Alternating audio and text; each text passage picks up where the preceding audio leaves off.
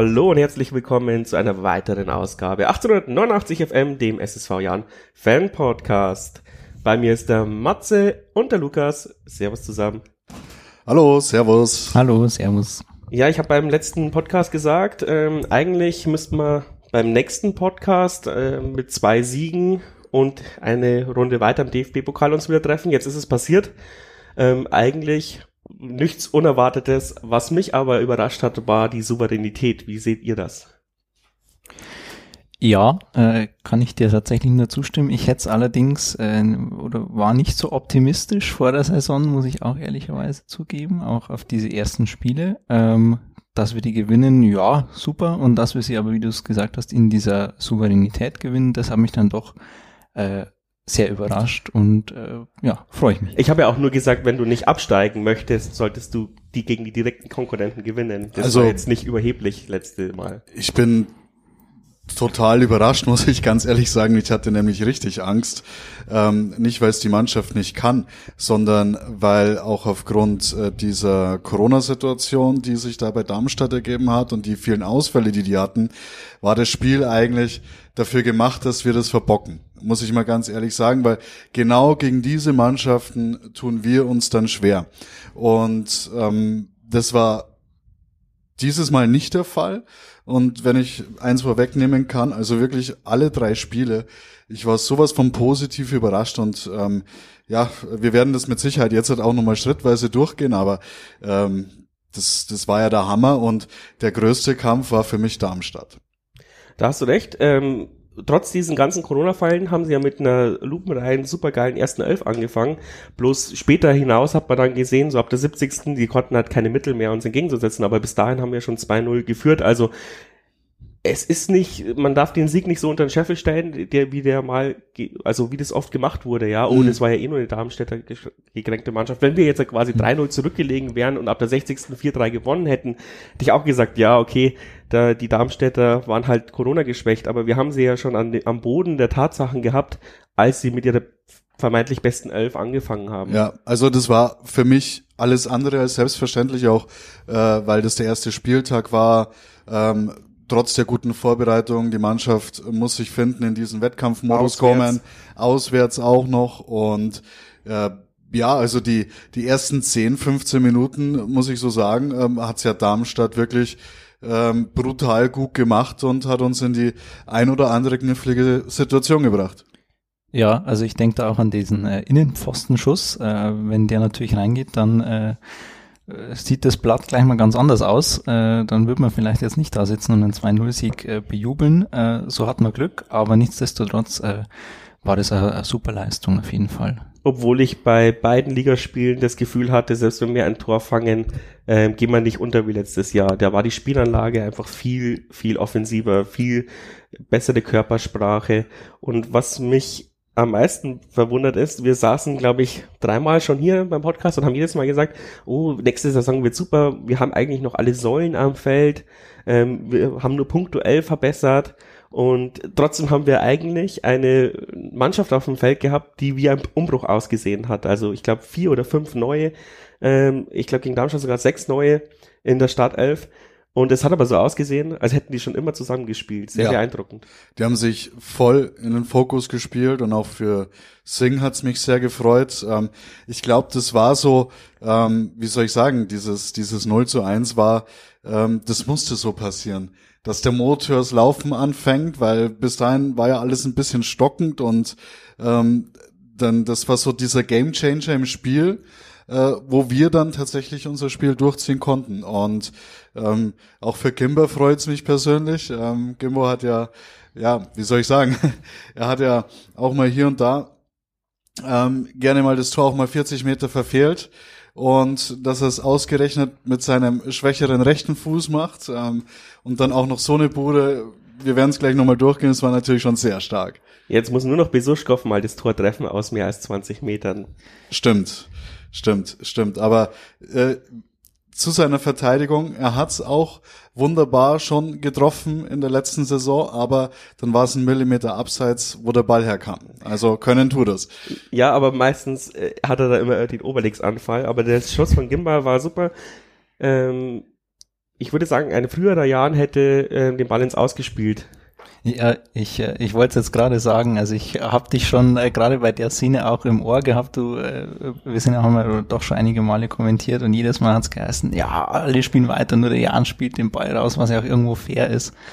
Und diesmal nicht, äh, was auch nicht unfair war. Also ich habe es auch in der, in der, in der Nachschau dann nochmal gesehen und äh, ja, mein, der wird halt angeschossen, wird halt vielleicht auch blöd getroffen, aber ich glaube nicht, dass das was mit, mit Unfairness zu tun hat und dann, ja, dass dabei so ein, so ein Schuss von Gimba rauskommt. Es tut mir leid, ich lehne mich ganz weit aus dem Fenster und sag, jeder normale Mensch steht auf und spielt weiter. ja, und bloß, bloß weil halt äh, wir in den zehn Jahren etabliert haben, dass man dann den Ball da rausspielt und der Schiri abpfeift, ich habe es mir nochmal angeschaut, der hat den Ball volle Knecke in, in den Bauch bekommen. Das sind durchtrainierte mhm. Leute, ähm, der hat Bauchmuskeln, ja, der liegt da einfach nur da in der Hoffnung, ähm, hoffentlich unterbinde ich mit meiner ja. mit meiner Schauspielerei den den äh, den Angriff. Wenn er ihn in die Klöten bekommen hätte, würde ich das jetzt nicht sagen, ja, weil der hat den Ast rein in den Bauch bekommen und jeder von uns hat den Ball bei in den Bauch bekommen. Es tut weh, aber wenn es um Tod und Gladiolen geht, stehe ich auf als Verteidiger und bleib einfach nur, also versuch mit, mit zu verteidigen. Und ich hoffe, dass sich das jetzt echt langsam mal etabliert. Ähm, ich weiß gar nicht, welcher, welcher Bundesliga-Trainer jetzt halt auch sehr oft immer bei FUMS oder was diese Memes bekommen hat, ähm, der auch gesagt hat, ja, wir sind eigentlich schuld, dass die Spieler die ganze Zeit liegen bleiben. Wir müssen die auch im Training dazu auffordern, sofort weiterzugehen. Mhm. Wenn die Bänder gerissen sind oder so, dann nicht, ja. Aber ich meine, Ball im Bauch, Leute. Wobei ich sagen muss, es gibt ja erstens äh, das Reglement, was Kopfverletzungen betrifft, da hat der Schiedsrichter zu unterbinden. Mhm. Ähm, zu der Verteidigung des Darmstädter Spielers muss ich sagen, äh, wenn du keine Spannung im Körper hast und nicht damit rechnest, dann nützt dir diese ganze äh, ja, Bauchmuskulatur reichlich wenig. Ähm, dann kannst dir schon mal die Luft mit Sicherheit weg äh, jagen, aber nichtsdestotrotz natürlich. Ähm, wir haben auch ähm, bei der EM die ein oder andere Szene gesehen, wo es plötzlich wieder ging und da fing das irgendwie an, dass weitergespielt wurde. Und ähm, das war schon ein bisschen strenger auch jetzt bei der Europameisterschaft. Ähm, und ähm, ich glaube, die Spieler haben da ein gutes Gefühl gehabt, also unsere Spieler in diesem Fall, äh, dass da nicht gerade viel dahinter steckt, weil ein Spieler weiß, okay, den habe ich jetzt halt echt übel getroffen, da müssen wir jetzt mhm. unterbrechen oder der hat wirklich krasse Schmerzen, sondern ähm, das haben die Spieler gut einschätzen können, haben weitergespielt. Ähm, witzigerweise, die hatten sich mit Sicherheit nicht gut verständigen können. Ich glaube, es hat sich einfach nur keiner getraut, rauszuspielen. Der eine passt zu dem, der andere zu dem und da war das so ein Hin und Her. Ähm, aber vom Keim kam das Signal mit dem Fingerzeig und keiner hat sich auch getraut, diesen Fingerzeig zu machen, spiel den ins Aus. So ging das Spiel weiter und ja, dann ist es passiert. Also ich hatte in der Jugend einen äh, Trainer, der immer gesagt hat, bei so Fairplay-Bällen, schießen einfach mit voller Wucht auf den Torwart zurück. Wenn er, wenn er dann ähm, einen Fehler macht und ein Tor passiert, kannst du sagen, ja, kann ich ja nichts dafür, wenn du den Ball nicht aufnehmen kannst. Und so hat's der Gimmer jetzt dann auch gemacht. Ja, der kann, konnte der Torwart ja. nichts dafür. Nee, der äh, Gimmer konnte nichts dafür, dass er den Ball nicht aufnehmen konnte. Der Ball ist halt in den Knick rein, ne? Also, ja, ich wollte ihn eigentlich übers Tor lupfen. Tut mir leid. Ja, aber nee, letztendlich war es die richtige Entscheidung und ähm, äh, danach gab es auch keine Probleme mehr bei dem Spieler. Das haben wir ja dann auch gesehen. Also ähm, ich glaube, dass da vielleicht ein bisschen so diese Saison sein könnte, wo so ein kleiner Umbruch bei diesen Szenen stattfindet, ja. Mhm. Glaube ich auch. Aber danach war natürlich die Stimmung im Stadion, also für mich auch wieder überragend, endlich mal wieder mit Zuschauern zu kommentieren. Ähm, und im Darmstadt hat das echt ganz gut funktioniert. Auch äh, die Fanszene hat ja da auch geschwiegen.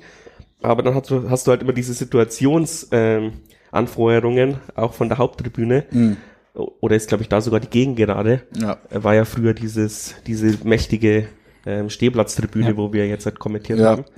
Und ja, also vor allem auch dieser Hass, der dann wieder gegen den Schiedsrichter, das habe ich schon gar nicht mehr auf dem Schirm gehabt, dass es sowas gibt, ja, das war wirklich sehr beeindruckend. Na, natürlich, danach haben die sich so benachteiligt gefühlt, obwohl es objektiv wahrscheinlich gar nicht so benachteiligt mhm. waren, aber ähm, das war dann wieder so ein richtiger Hexenkessel, wo du, wo du eigentlich gar nicht mehr auf dem Schirm hattest, dass es das auch noch gibt. Genau das macht ja den Fußball aus und ähm, auch wenn wir ihn nur zu 50 oder teilweise 35 Prozent äh, dann zurückhaben, ist es ja schön, dass wir ihn überhaupt äh, wieder mit Fans zurückhaben. auch wenn es natürlich da jetzt halt auch, äh, was die Fanszenen betrifft, ähm, unterschiedliche Positionierungen gibt. Berechtigte Kritik, Klar. braucht man jetzt nicht äh, alles aufarbeiten. Wir wollen, ja. dass es irgendwann mal so schnell wie möglich ist, wie es ist. Und ähm, ich, also für alle, die jetzt nicht den Konflikt wissen, kann man ja vielleicht mal aufklären. Den Fanszenen geht es hauptsächlich darum, über diese Kontaktnachverfolgungsdaten, weil sie halt der Polizei nicht trauen, dass die nicht drauf zugreifen, wenn es irgendwelche anderen Delikte gibt. Also, mhm. dass der mhm. nicht nur für den Infektionsschutz benutzt wird. Und ich stimme Ihnen dazu, diese, diese Kritik ist berechtigt, weil die Polizei hat es ja auch schon ohne richterliche Beschlüsse irgendwelche Gastro-Kontaktdaten abgefragt, ob, obwohl das ja eigentlich nicht zulässig ist. Also da hätte man politisch auf jeden Fall äh, nachregulieren können. Und dann wäre diese Kritikpunkt ausgemerzt und wir hätten wahrscheinlich auch Ultra-Anforderungen. Ähm, ja, da haben wir mit, haben wir eigentlich so ein bisschen Darmstadt abgehakt. Und dann kam Sandhausen zu uns und ich glaube, wir wussten alle nicht so recht, wie wir diesen einschätzen können. Und Sandhausen, ja, jetzt nicht unbedingt unser Amtsgegner. Ich habe in, in ihrem Forum auch gelesen, warum fahren wir überhaupt noch nach Regensburg? Ähm, da kriegt man eh mal auf den Sack. Aber tendenziell ist es ja schon Sandhausen ein Verein, an dem wir uns orientieren und den wir respektieren äh, von der Leistung, dass sie schon so lange in der Liga sind und eigentlich ja. immer einen gesunden Respekt haben. Und die haben wir bis auf zwei, drei Situationen eigentlich sehr gut unter Kontrolle gehabt. Also da muss ich auch sagen, Sandhausen ist ja eigentlich immer in der Vergangenheit dafür bekannt gewesen, dass es kein schönes Spiel wird und dass die Sandhäuser das Talent hatten in der Vergangenheit oder auch immer noch haben, das Spiel des Gegners zu zerstören. Also Siege gegen Sandhausen waren auch bis auf wenige Ausnahmen äh, ligaweit immer hart erkämpft, auch von anderen Vereinen. Und da muss man schon sagen, äh, wir haben nicht zugelassen, dass die unser Spiel zerstören, sondern wir haben ihnen unser Spiel aufgezwungen und es war überragend. Also gegen Sandhausen hast du eigentlich in der Vergangenheit nicht so viele Offensivaktionen, wie du jetzt hattest. Es war ja von Anfang an brutal und mein größten Respekt, weil Sandhausen kann Spiele zerstören und das haben sie in der Vergangenheit bewiesen. Da haben wir vielleicht 1 zu 0 zu Hause gewonnen. Auswärts haben wir dann mal äh, teilweise ja, ja, oder sehr gerne mal verloren. Und äh, auch in dem Jahr, wo wir Tabellenfünfter wurden, war es ja dann so, dass, dass wir da mühsam 2-2 uns gerade noch irgendwie äh, ermausert haben. Und ähm, also meinen größten Respekt äh, vor der Mannschaft, wie wir den Sandhäusern das Spiel aufgezwungen haben. Und vor allem, du hast ja diesen Spruch ge, äh, oder dieses Wort, diese Nord Wortneuschöpfung ge, ja, erfunden. Chancenbucher hat das hat man letztes Jahr sehr oft mhm. und haben dann trotzdem immer 0-0 oder 0-1 gespielt. Und dieses Mal haben wir diesen Chancenbucher zumindest für zu drei Tore gemacht, obwohl es natürlich auch wahrscheinlich 6-1 oder 6-2 hätte ausgehen können. Ja. Aber dieses unbedingt, diese unbedingte, der unbedingte Wille nach dem 1-0 äh, von Bukalfa äh, nachzulegen, äh, war beeindruckend. Und letztes Jahr hätten wir uns wahrscheinlich eher hinten reingestellt in der Hoffnung, dass wir dieses 1-0 irgendwie über die Bühne bringen. Vor allem gegen Sandhausen. Äh, und deswegen auch dieser Respekt, dass wir diese, äh, denen das, das Spiel aufgezwungen haben. Vor allem gegen Sandhausen hätten wir uns hinten reingestellt, dass die kommen müssen und wir kontern können. Aber nee, ähm, wir haben die richtig ins offene Messer laufen lassen und schon sehr früh. Und das war so das erste Spiel, wo ich sag, wir werden das mit Sicherheit jetzt auch nochmal durchgehen, alle, wirklich alle Neuzugänge haben voll und ganz eingeschlagen. Voll und ganz brutal. Und wie? Ja, äh, bin ich total d'accord. Also da fällt natürlich Zwarz auf, der da zwar nur noch einschieben braucht, aber gefühlt mit dem ersten Ballkontakt oder vielleicht war es sogar der erste Ballkontakt, äh, da das. Äh, nee, davor hat er noch so nach dem Einwurf eine super geile Flanke äh, erarbeitet. Okay, okay. Körper dazwischen drei Leute weggeschoben und die Flanke gebracht ist. Ja. Die hat er nichts eingebracht, aber dann hat er eine Minute später das Tor gemacht. Genau, genau. Äh, Entschuldigung, dass ich so Nein, nein, alles gut. Ähm, ich kann nur noch empfehlen, jeder, der ein Jan TV-Abo hat, die Szene nochmal anzuhören. Ich glaube, das war ziemlich geil, wieder Lauti und ich. War gut, ja. mit dem, oh leck, wenn, wenn der Zwarz jetzt hat, äh, jetzt das Tor macht, hat er irgendwie gemeint, äh, dann wird er auf dem Rasen gleich weggekauft. und dann habe ich irgendwie gemeint, ähm, oh, schau, da ist schon einer mit Geldkoffer im Tunnel. Stimmt, stimmt. Ja, also, ich erinnere mich. Drei Minuten drauf, also sorry. Ja, also es war schon brutal. Also auch das Tempo, was er mitgenommen hat und ähm, ja, äh, vielleicht wollen wir es ja mal systematisch durchgehen, mhm. die Tore und äh, fangen einfach mal beim beim 1 zu 0 an für den Jan. Robert, du hast das Spiel ja moderiert. Äh, wie habt ihr das gesehen beim Turmfunk? Ja, du hast ja eigentlich auch in Darmstadt schon die Waffe gehabt von Salah Einwurf. Da war, äh, da war es jetzt nicht der Salah der Einwurfgebende, glaube ich, sondern der gegnerische Spieler sogar. Und dann haben wir das Pressing so erhöht, dass der Ball irgendwie bei Bukalfa landete. Ähm, Singh hat abgeblockt, äh, mhm. den Gegenspieler. Und deswegen hat Bukalfa Freischussbahn gehabt und hat den gegensätzlichen Lauf vom Torhüter mhm. des Ding links unten reingeknallt, also von Torwart-Sicht aus. Ein schöner Fernschuss, ähm, fast unhaltbar. Kann natürlich streiten, ob das davor ein Foul war. Ich würde sagen, das ist noch regulär, aber als Verteidiger hat es mich auch aufgeregt. Beim Kennedy-Tor 2-0 fand ich super geil. Äh, ich bin sehr überzeugt vom Faber. Also ja. das ist ja ein unfassbarer geiler Neuzugang, weil was mich ja nächst, letztes Jahr so auf die Nüsse gegangen ist, das waren diese beschissenen Halbfeldflanken, die nie irgendwo angekommen sind. Und Faber hat, glaub, hat schon das Gefühl, also zumindest in den ersten drei Spielen, mache ich jetzt die Halbfeld, Halbfeldflanke oder gehe ich nochmal zur Grundlinie durch? Und das macht uns so unendlich äh, variabel, weil dann kann der Abwehrspieler sich nämlich auch nicht darauf einstellen, oh, jetzt kommt eben die Halbfeldflanke, die köpfe ich raus, ähm, sondern muss äh, ja, muss halt im Raum stehen bleiben und dann dadurch werden auch die Halbfeldflanken wieder gefährlicher, weil er ja nicht Manndeckung machen kann. Und da hat er eine Flanke reingemacht, die, glaube ich, 700 kmh schnell war. Also als Ke auch Respekt von Kennedy, dass er den Kopf hinhält, hat bestimmt ordentlich gescheppert. Ja. Und äh, dann ist 2-0. Und bei Zwarz ähm, unfassbar beeindruckend, dass der Sing und der Zwarz so blind die mhm. Laufwege ähm, sich verste äh, ja, verständigt haben. Also da sieht man, dass wir eine sehr, sehr gute Vorbereitung gemacht haben, weil wenn zwei Neuzugänge sich so blind verstehen, die vorher nie miteinander gespielt haben, ja, dann hat man irgendwas richtig gemacht.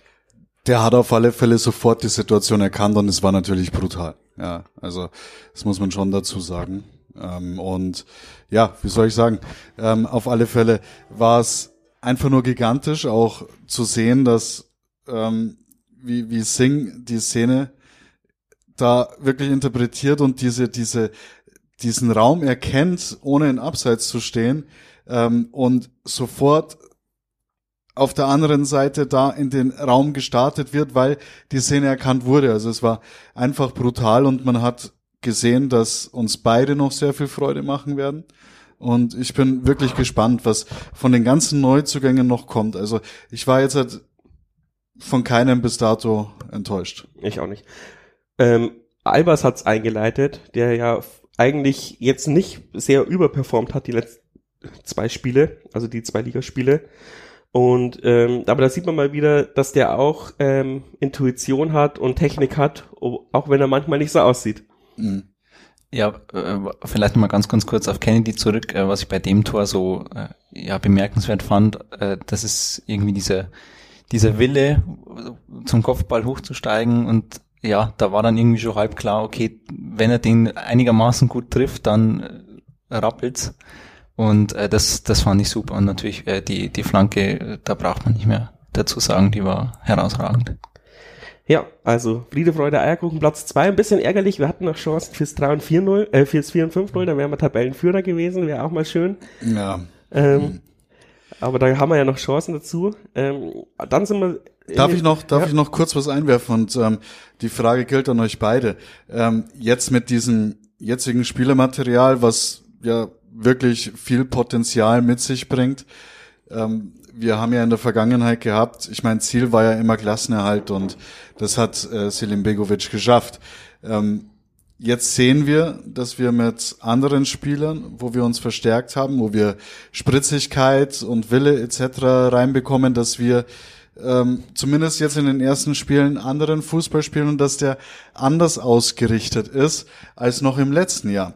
Ähm, kann es vielleicht sein, dass Selim Begovic ähm, aufgrund des Spielermaterials vielleicht dann letztes Jahr anders spielen ließ, als er jetzt hat, ähm, sag ich mal, aufstellt. Und die andere Frage ist, ähm, hat er wahrscheinlich, so wie er es gemacht hat, alles richtig gemacht? Das muss man vielleicht auch mal an dieser Seite erwähnen, weil es wurde ja viel geschimpft.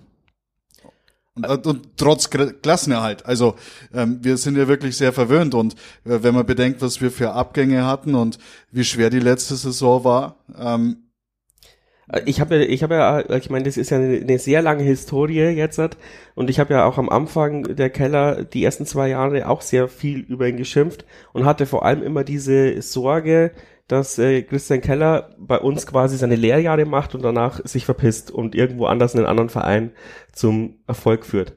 Das ist nicht passiert und auch Christian Keller hat aus jedem einzelnen Fehler, den er gemacht hat, das drei- und vierfache gelernt. Also wir haben eine immens steigende Lernkurve in diesem Verein, die über dem Maßen beeindruckend ist. Und es liegt natürlich auch daran, wie diese Geschäftsstelle zusammengestellt ist und wie sie arbeitet. Und so arbeitet Mersen Selimigovic auch. Und er hat Fehler gemacht. Er hat vielleicht auch gravierende Fehler gemacht. Ähm, er war noch kein, er war noch kein top ausgebildeter Trainer, als er bei uns angefangen hat. Aber jeder Fehler hat ihn unfassbar äh, stärker gemacht und hat ihn in seiner Analyse nochmal verschärft. Und ich sehe ihn jetzt halt schon langsam auf dem Niveau, ähm, dass er halt auch mit wenig viel erreichen kann und halt auch Mannschaften formen kann. Und wir haben, wie du jetzt siehst, wir haben die, die gemeinsam mit Keller und, und Mehersatz Milic haben wir genau diese Fehler angegangen, die wir letztes Jahr unendlich auf dem Podcast gesprochen haben. Also sie sind mhm. ja auch keine Deppen, also sie haben das ja auch gesehen, ja, ganz ziemlich sicher. Und genau, und dann haben, äh, haben beide also natürlich hat Mersat letztes Jahr nur so gespielt, weil, weil vermutlich keine Flexibilität im Mittelfeld da war. Und wo sollst du die herbekommen? Und jetzt hat er sie bekommen und, und wir haben sogar diesen größten Fehler abgestellt ähm, mit ähm, nur Albers schießt die Tore. Jetzt haben wir acht Tore geschossen und es sind acht unterschiedliche Torschützen. Ja. Ähm, ich meine, du hast innerhalb von einer Transferperiode den größten offensiven Baustein deiner, deines letzten Jahres ausgemerzt. Das ist eine beeindruckende Meister, äh, Leistung von, äh, von Mersat, Keller und unserer Scouting-Abteilung, die man ja mhm. auch mal erwähnen sollte. Also ich muss dir, ich, ich, ich muss dich bloß kurz korrigieren. Also meiner Meinung nach hat Selim Begovic schon bewiesen, dass er mit wenig Mitteln viel erreichen kann, weil er hat zweimal den Klassenerhalt geschafft. Und äh, was die spielerische Klasse betrifft, beziehungsweise was das Potenzial der Spieler betrifft, sehe ich ähm, von allen Saisons jetzt also von Selim Begovic Saisons sehe ich jetzt, hat, ähm, sag ich mal, ist das eine Mannschaft, die, mit der du ganz anders spielen kannst und wo du ganz anders Spielideen reinbringen kannst. Und da glaube ich, da hat er bis jetzt mhm. alles richtig gemacht und ich finde, das muss man auch mal so sagen. Ja, ja, natürlich. Aber ich meine, jetzt ist Selim Begovic langsam in dem Bereich mhm. besserer Zweitligatrainer, Erstligatrainer. Mal schauen, äh, wenn wir diese Saison auf Platz äh, acht vielleicht Zwei. Ja. ähm, und ob er dann auch die, die, die Kellerattitüde hat, dass er dann da bleibt. Ich bin gespannt und ich würde es mir echt wünschen, weil dann haben wir unseren eigenen, äh, unsere eigene Legende richtig aufgebaut. Ähm, ich orakel ja gerne. Wir sind jetzt erst im zweiten Spieltag, aber wir müssen auch brutal aufpassen, ähm, dass wir nicht das Kiel werden, ja. Das ist auch so eine schöne, schöne Schleife, obwohl wir noch gar nicht beim Pokalspiel waren.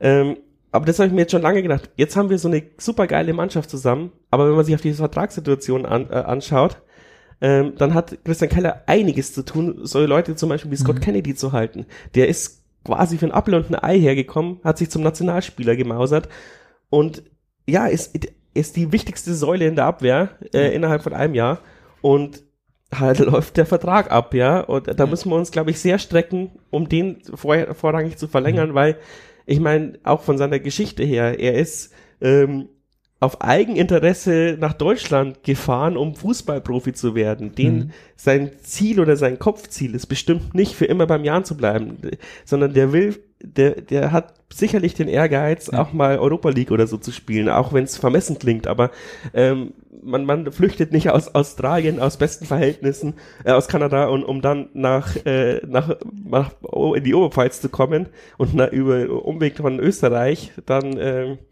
nicht das höchste Ziel auszurufen. Wir sollten nicht zu viel äh, in die Zukunft blicken, aber das habe ich mir lange überlegt und dachte mir, ja, die Vertragssituation nächstes Jahr könnten wir wie mhm. Kiel enden.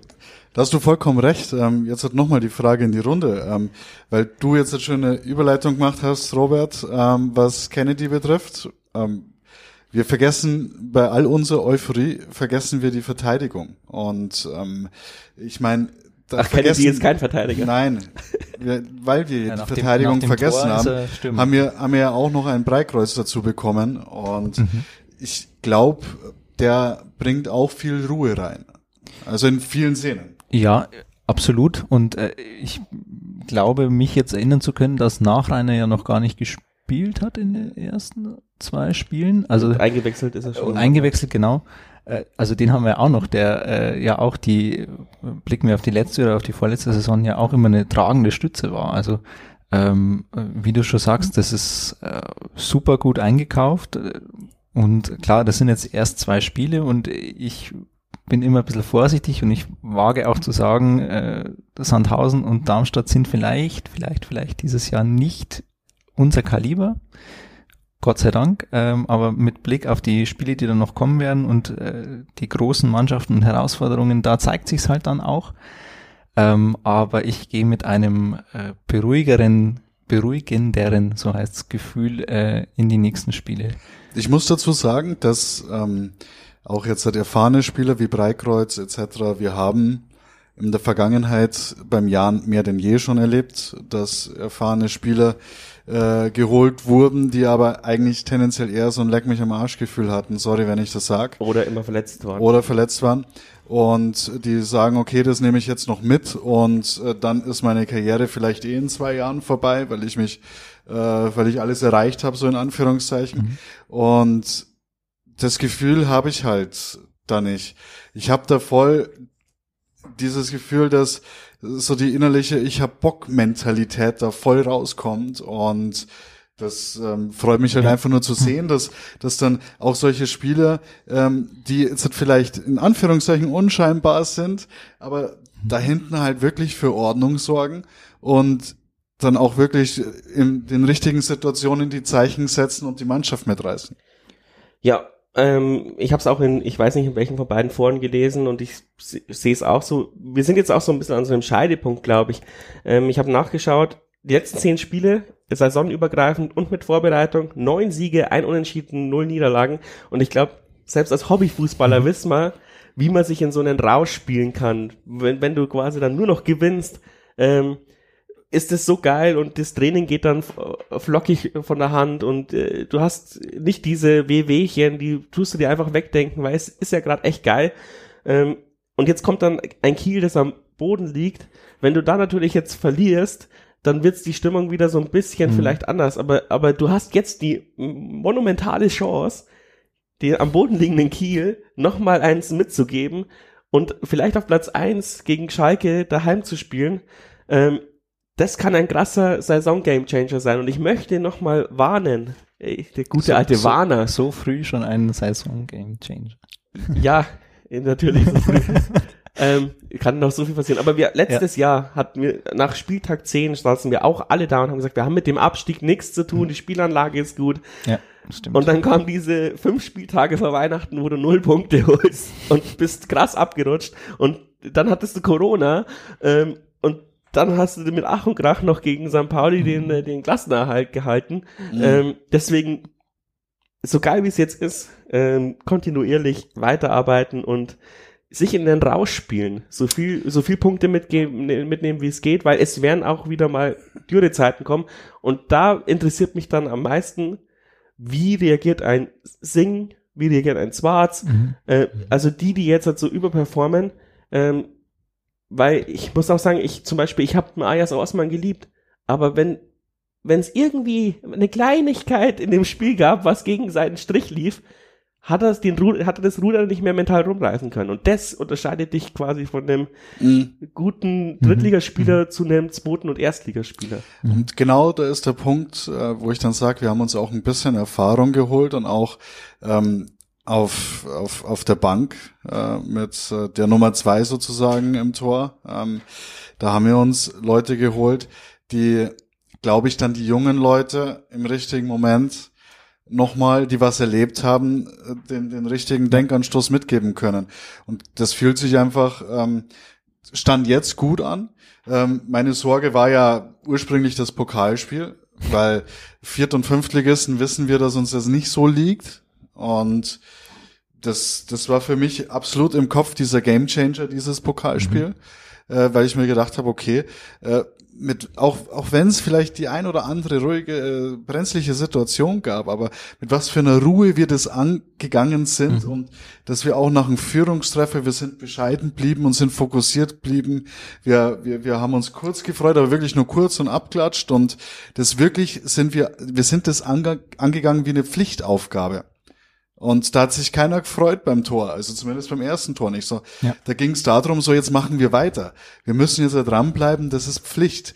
Und das war eine absolute Professionalität im Kopf und auch, wenn ich bis zum Schluss, wenn ich die Szene vom Faber dann sehe, das Spiel war schon entschieden, es stand 3 zu 0, es war die 85. Minute, schlag mich tot, ich weiß es nicht genau. Ja, und, und, und zwei gegnerische Spieler müssen eigentlich bloß nur den Ball über die Linie drücken und sind drei Zentimeter von der Torlinie entfernt. Und dann kommt der, dann kommt der da reingeprescht und macht das Tackling seines Lebens und das war einfach nur schön zu sehen. Ja. Ich glaube, es ist das Wort äh, Professionalität, das du gerade genannt hast, ähm, das so ausschlaggebend ist, äh, was natürlich nicht heißen soll, dass wir in den vorherigen Saisons nicht professionell waren, aber ähm, da sind wir auch wieder bei der Personalie Sinom Begovic, ähm, klar musst du erst in diese Rolle reinwachsen, aber jetzt auch mal unabhängig davon, wie er spielen lässt und, und so weiter und so fort, ähm, wie er sich einfach gibt, wie er an den Pressekonferenzen mit den Medienvertretern spricht, viel, viel selbstsicherner, ähm, viel ruhiger dementsprechend auch. Und ich glaube, das ist auch einfach so eine, so ein Attribut oder, oder jetzt erworbene Attribute, die sich auch auf die Mannschaft aus, äh, auswirken, weil vorher klar, du bist immer so ein bisschen in Anführungszeichen die Nummer zwei und kann er das als Cheftrainer? Ja, er kann's, er hat's bewiesen und äh, ich glaube, das sieht man jetzt gerade auch in der Anfangsphase der Saison. Ich finde, Mersat hat ja auch von seinem Charakter her äh, sehr gute Eigenschaften, Menschen zu führen. Ja. Also er ist, man hat Respekt vor ihm, er ist so eine natürliche Autoritätsperson, aber er hat auch eine so eine gewisse Ironie und Lockerheit, ähm, die, die er immer mal wieder so einstreut. Und ich glaube, das ist für so eine Mannschaft äh, ein sehr guter Gewinn. Und ich denke auch, wie ihr gesagt habt, dass, dass das eben die Pflichtaufgabe war und wir nicht wie David Selke ähm, da beim 1 zu 0 völlig eskalieren, weil wir gegen den 100-Ligisten äh, mal ein Tor geschossen haben.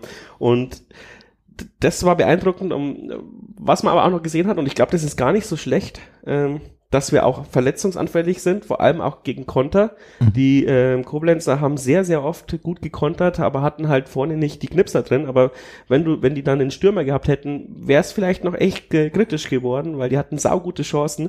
Und das ist, hilft dir hoffentlich auch bei der Videoanalyse, ähm, mhm. diese Konterabsicherung zu geben, weil die war nicht nötig gegen Darmstadt und gegen Sandhausen, aber sie wird wahrscheinlich nötig sein gegen Kiel, äh, Schalke, St. Pauli und wer da noch kommt. Ja. Gebe ich dir vollkommen recht. Also ich glaube, ähm, es ist ja insgesamt muss man ja sagen, ist, die Saison ist frisch, alle am Bock. Ähm, es ist ja wirklich jetzt halt schwierig, nach, nach drei Spieltagen ähm, da äh, komplett eine Richtung vorherzusehen, wo es wo es hingeht. Aber die Tendenz ähm, stimmt mich halt positiv und euch ja auch alle. Und ähm, wir sind viele Dinge mit einer Selbstverständlichkeit ange, ein, angegangen, die ich nicht kannte. Ähm, zumal normalerweise, wenn's, wenn wir 2-0 geführt haben in der Vergangenheit, ähm, dann hast du die Sekunden zählen können, dann stand's 2-1 und plötzlich musstest du zittern. Aber du hattest jetzt auch immer nach dem Anstoß eine krasse äh, Chance des Gegners. Das ist mir auch aufgefallen. Ja, die stimmt, haben aber ja. diesmal gelöst, aber ähm, dieses Gehen ist noch nicht ganz draußen. Ja, aber du hast noch so diese äh, Hard-Stopping Moments und so ist halt Fußball. Das wir, konnten, wir konnten es, wir konnten es verteidigen. Also wir konnten es letztendlich irgendwie verteidigen, aber es kann natürlich auch in eine andere Richtung gehen. Und da, da, ob, ob das jetzt halt Naivität ist, glaube ich nicht. Aber du musst halt auch aufpassen, wenn du dich so äh, ja in so in so einen Rausch spielst oder in so eine Euphorie, dass du dann die Absicherung halt nie vergisst. Und ähm, das ist dann die Aufgabe der Fahnenspieler, die Jungen, die neu dazugekommen sind, dann noch ein bisschen zu führen und ähm, dieses Hallo Wach, das habe ich halt bei diesem 1-0 im Pokal halt einfach gesehen. Ähm, da war nicht viel Freund, es war halt einfach nur so diese Hallo Wach, so, jetzt führen wir 1-0. Jetzt müssen wir aber aufpassen. Mhm. Wir haben hier eine Aufgabe. Das ist nicht viel Zeit jetzt zu freuen, das ist Pflicht. Und das ist der Unterschied, glaube ich, zur Vergangenheit. Ja, ja. Ja, und der Unterschied zur Vergangenheit ist natürlich auch, dass jetzt endlich wieder Fans ins Stadion dürfen, zumindest, wie du es auch gesagt hast, eine gewisse Anzahl, aber ich würde jetzt mal schon unterstellen, dass der Jan eher eine eine Mannschaft ist, die nochmal ein paar Prozent äh, Motivation äh, aus den Rängen schöpfen kann und nicht umgekehrt. Ich glaube ähm, aber, was unser Vorteil ist, wir sind auch, haben auch diese äh, Oliver Kahn-Mentalität. Selbst der Hass der Gegner äh, treibt uns an. Boah, ich weiß nicht, ob wir so weit gehen, aber es ist auf jeden Fall schon mal gut, dass wieder äh, zumindest teilweise die Ränge in, im Jahnstadion gefüllt sind und äh, ja, vielleicht war das ja auch so ein, ein ganz, ganz kleiner Teilbereich, der da so ein bisschen zu diesem 3 zu 0 gegen Sandhausen beigetragen hat. Kann schon sein, ähm, durch den Unterschied, weil manche Spieler oder viele Spieler noch vom absoluten Profi etwas entfernt sind, mhm. ähm, dass da es vielleicht die ein oder anderen Mentalitätsprobleme gab. Da merkst du halt dann, ein Profi wie jetzt äh, von Bayern München, sage ich jetzt mal nur als Beispiel, ist das beste Beispiel, der zieht das halt durch. Und ich glaube auch, dass das unter anderem einen unserer nächsten Gegner, Schalke 04, letztes Jahr ohne Zuschauer um die Ohren geflogen ist. Diese, diese Mentalität kannst du dir dann nicht, die kriegst du von mhm. außen oder du hast das. Und da machen Fans einen enormen Unterschied und ja, also man hat halt richtig gemerkt, jetzt gegen Sandhausen, jetzt sind wir schon wieder ein Spiel zurück. Ähm, da, da hast du gemerkt, die haben halt Bock gehabt, weiterzumachen und das Publikum ja. zu begeistern. Und das haben sie dann auch getan.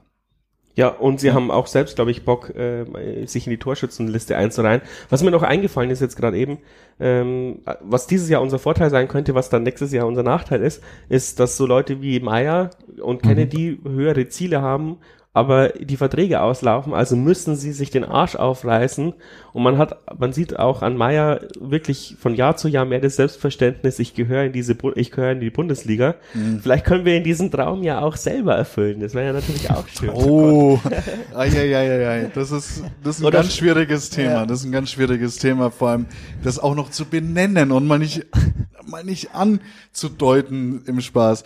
Ähm, ja, du hast, mich, du hast ja auch gar keine Zeit gelassen, mein ironisches Nach Nachlachen zu machen. Das haben alle gehört, aber er sagt's ja. Er sagt ja, dass er wieder das Ziel hat und das dürfte dann, wenn er es schafft, ähm, unabhängig jetzt davon von der Ligazugehörigkeit von Jan Regensburg, wenn er das schafft, ähm, das dürfte dann äh, den Jahr noch interessanter machen, weil wir haben ihn ja eigentlich wieder aufgebaut.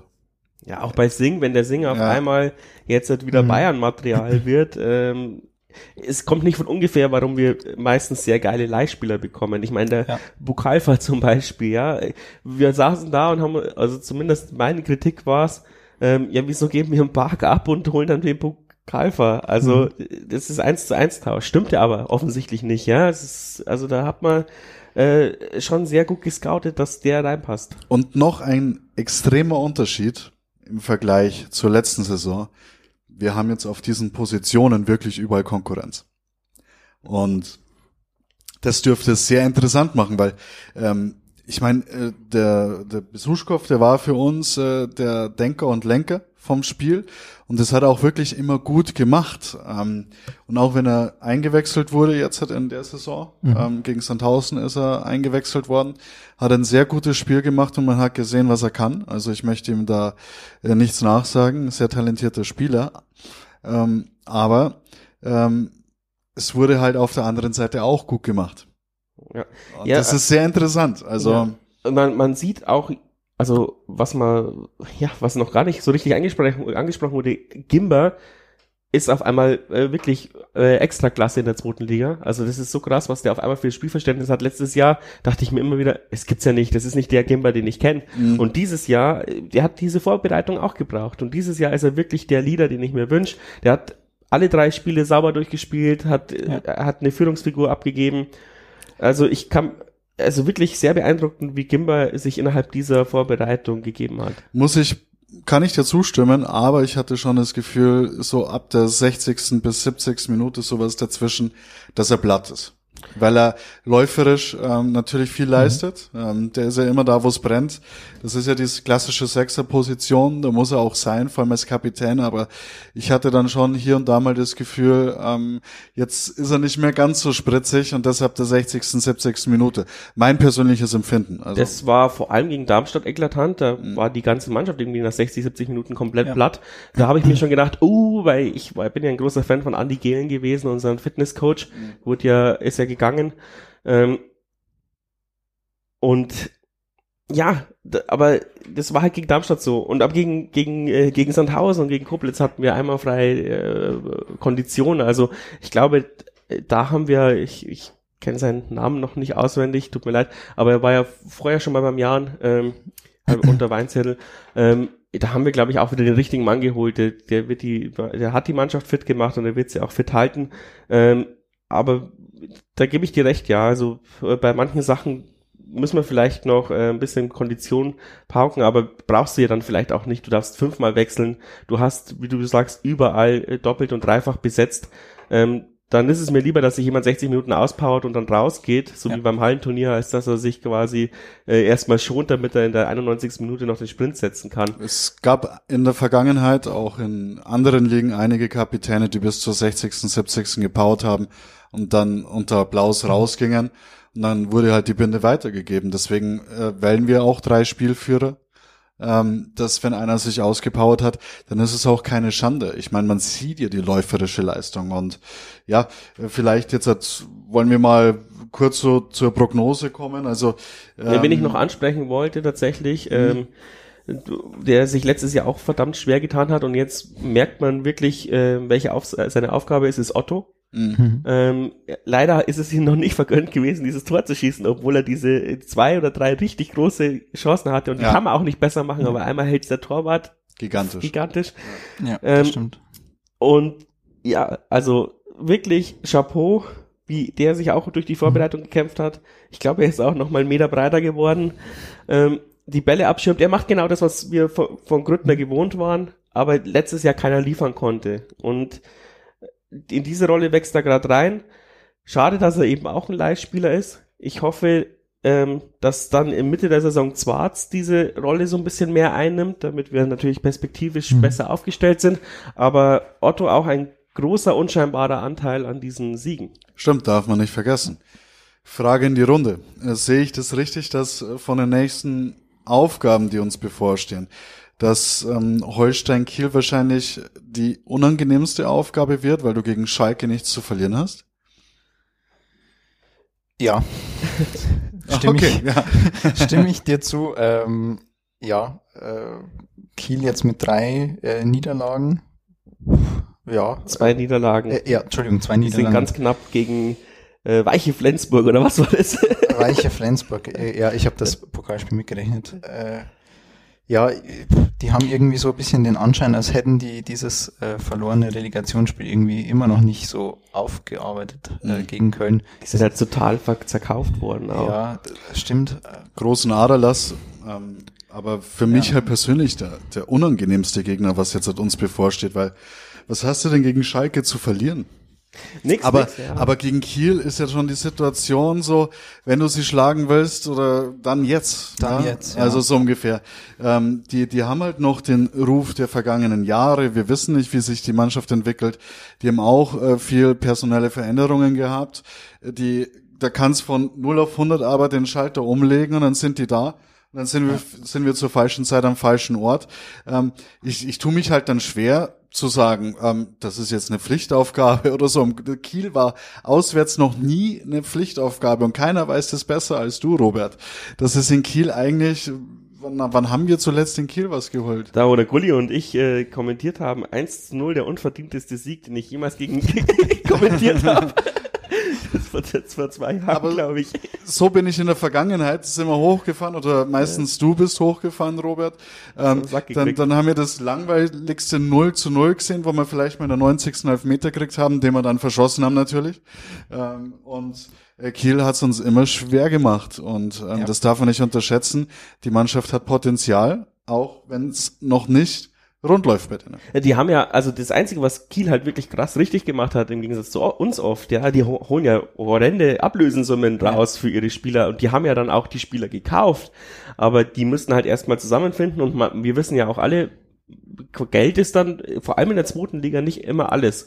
Und was mich hoff, äh, hoffnungsfroh stimmt, ist, dass wir letztes Jahr schon so gut mit Kiel mitgehalten haben, obwohl unsere Mannschaft nicht auf dem Level war wie heute und wir waren ja Corona-bedingt, sind ja eigentlich, ich weiß nicht, am Abend davor mit dem Bus runtergefahren mhm. und haben dann eigentlich ein super geiles Spiel gemacht, haben aber 3-2 verloren mhm. äh, und sind dann wieder zurück und haben am Mittwoch das nächste Spiel gehabt und hatten 3000 Kilometer in den Knochen. Und dieses Jahr können wir vielleicht auch schon mal am Donnerstag anreisen. Wie geil ist denn das? Und müssen nicht mit dem Radl hochraden. ja, da hast du recht. Ähm, und ich glaube, das wird aber für mich persönlich die schwierigste Aufgabe jetzt hat bei den bevorstehenden Aufgaben, weil, äh, sind wir uns mal ehrlich, ähm, Schalke 04, die haben jetzt halt auch äh, mit, äh, ja, bisschen äh, gestolpert sind die schon, ähm, die müssen sich an die Zweitliga-Luft gewöhnen, aber die Qualität ist natürlich okay. auch immens, auch wenn sie viel mit jungen Spielern arbeiten und ähm, viel mit, mit, mit Potenzial. Aber das ist meine persönliche Meinung. Ich glaube, für mich ist äh, Kiel die schwierigste Aufgabe, weil du gegen Schal Schalke dieses Nothing-to-Lose-Spiel hast. Ja, um, aber man muss auch sagen, es ist ein guter Wegweiser. Schalke und Pauli haben beide gegen Kiel gewonnen. Ähm, dann ja. weißt du so ein bisschen, wo, wo du stehst. Ja. ja.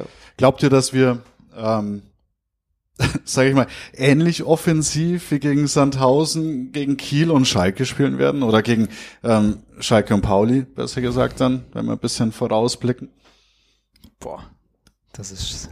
Oder das gehen wir in die lauer Position? Nee. Weil wenn wir wenn wir es dann schaffen, wirklich genauso zu spielen, und, und uns den Gegner von unserem Tor fernzuhalten, dann ist es, aber dann musst du halt schon mutig sein und dann auch wirklich ähm, dann auch so aufstellen. Und da kann ich mich noch nicht entscheiden. Stellen wir vielleicht aufgrund dieser Favoritenrolle ähm, die Aufstellung ein bisschen um und agieren defensiver und ist das der richtige Weg dann? Fragezeichen. Ich glaube, gegen Kiel hast du das Selbstvertrauen wegen der Tabelle einfach, auch, auch wenn die überhaupt nicht aussagekräftig mhm. ist, aber die musst ja nur in den Bus hängen, dann hast du ja schon die, die, die Motivation. Ähm, gegen Kiel trauen wir es uns jetzt einfach, glaube ich, oder Mersa mhm. traut sich's. Und gegen, gegen Schalke müssen wir es einfach machen, ist Heimspiel. Und bei St. Pauli weiß ich nicht, da werden die Würfel einfach noch, noch mal neu mhm. gewürfelt, weil St. Pauli zieht diese Euphorie vom letzten Jahr auch noch ja. durch und ähm, deswegen äh, gehe ich jetzt ins Fazit schon, glaube ich, dass wir mindestens vier Punkte aus den nächsten drei Spiele holen, aber gegen St. Pauli ist nichts zu holen. Also die Sache ist wirklich sehr interessant, weil traue ich mich oder sage ich, ich spiele auf den Punkt, das wäre schon geil.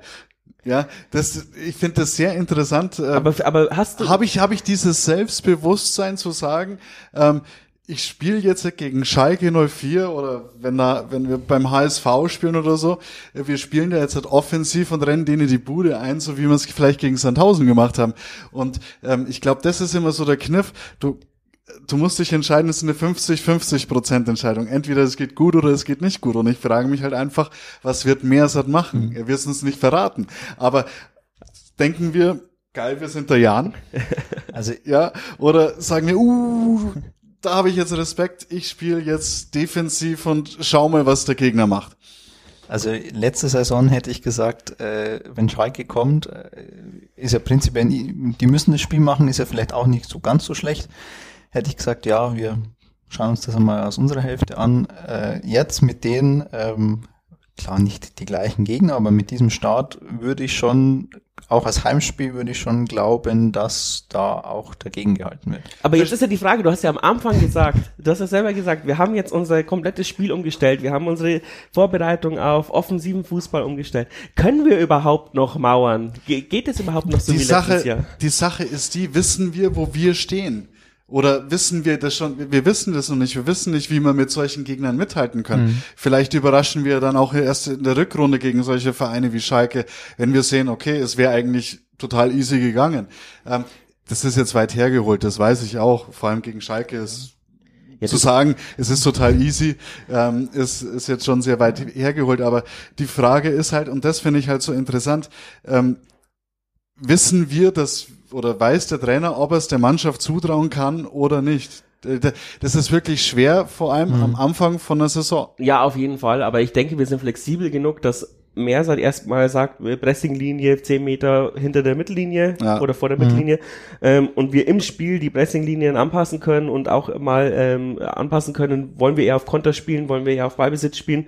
Ähm, das ist, glaube ich, unsere neue Flexibilität und da habe ich jetzt gar keine Sorge. Ich denke, es wird ein Abtasten geben. In beiden Spielen wirst du erstmal 20 Minuten vielleicht äh, außer es kommt ein Todeskonter oder so, aber du wirst, glaube ich, erstmal abtasten und dann wirst du vor allem in der Halbzeit nachjustieren. Mhm. Ähm, Finde ich auch immer wieder beeindruckend. Äh, Mercer ist auch echt so ein Halbzeitcoach. Ähm, wie oft wir es geschafft haben, in der Halbzeit ja. dann noch unsere Taktik umzuändern, während der Bayer Lorzer es ja früher schon öfters mal geschafft hat, auch mal unterm Spiel ja, bei der Trinkpause nachzujustieren, genau, ähm, ja. ist, ist Mersat wahrscheinlich eher so, der Analytiker setzt sich nochmal mit Jonas Meyer zusammen mhm. und dann äh, sagt er jedem nochmal, was er zu tun hat ja. und ähm, deswegen kommen wir oftmals komplett taktisch verändert aus der Halbzeit raus und deswegen habe hab ich dann auch keine Bauchschmerzen, sollten wir gegen ein, äh, Kiel mit 1-0 äh, Rückstand in die mhm. Halbzeit gehen. Gebe ich dir recht. Also ich tue mich da, um deine Frage zu beantworten, echt schwer. Also wie gesagt, ich will diese Siege, ähm, die zwei Siege da überhaupt nicht schmälern jetzt in der Liga, aber ich glaube, es sind halt, wie gesagt, auch noch nicht die Gegner, gerade jetzt auch Darmstadt aufgrund der Corona-Infektionslage, äh, wie es jetzt vielleicht Holstein Kiel ist. Klar, die haben jetzt zweimal richtig auf die Mütze bekommen, sind aber eigentlich tendenziell auch keine schlechte Mannschaft. Und äh, haben vier Tore im Pokal geschossen, das ist ja auch nicht nichts. Ja, äh, und äh, klar, mit Schalke, da glaube ich, brauchen wir nicht drüber reden ich wüsste im Moment nicht, wo wir stehen, ähm, auch aufgrund dieser oder ob gleich dieser zwei Siege. Ähm, was ich natürlich nicht hoffe, aber was natürlich auch sein kann, wenn wir jetzt hier in den nächsten drei Spielen dreimal auf die Mütze kriegen, muss gar nicht mit zwei oder drei Null sein, aber reicht ja, reicht ja schon 1-0, dann äh, habe ich Angst, dass das so ein bisschen zwangsweise kippen wird und dann wissen wir wahrscheinlich schon besser, wo man steht. Ich schwör's nicht, weil normalerweise ich, ist es wirklich nein, immer, immer so, dass, wir, dass wir, eine, eine, dass wir eine Podcast-Ausgabe haben, wo wir alle sau fröhlich sind und dann haben wir ja. die nächste Podcast-Ausgabe, wo wir immer alle kurz vorm Untergang stehen. Vielleicht, ja. vielleicht habe ich auch einfach nur ein bisschen Angst vor meiner Euphorie, ähm, weil das halt jetzt wirklich echt schon sehr gut war, was wir gemacht haben. Und Stimmt. Ja. ja, das, das, das lässt einen so ein bisschen in Unglauben. Und ähm, vielleicht muss ich mir nochmal meine Augen waschen und äh, sehe dann immer noch, dass wir so spielen. Und wir haben halt jetzt ein ganz anderes Spielermaterial. Also wir sehen, dass wir Potenzial haben und ähm, wir sehen, dass zumindest jetzt die ersten drei Spieltage oder Pflichtspieltage ja eine sehr gute Arbeit geleistet wurde. Darauf können wir uns, glaube ich, alle einigen. Die Zukunft wird's mhm. zeigen.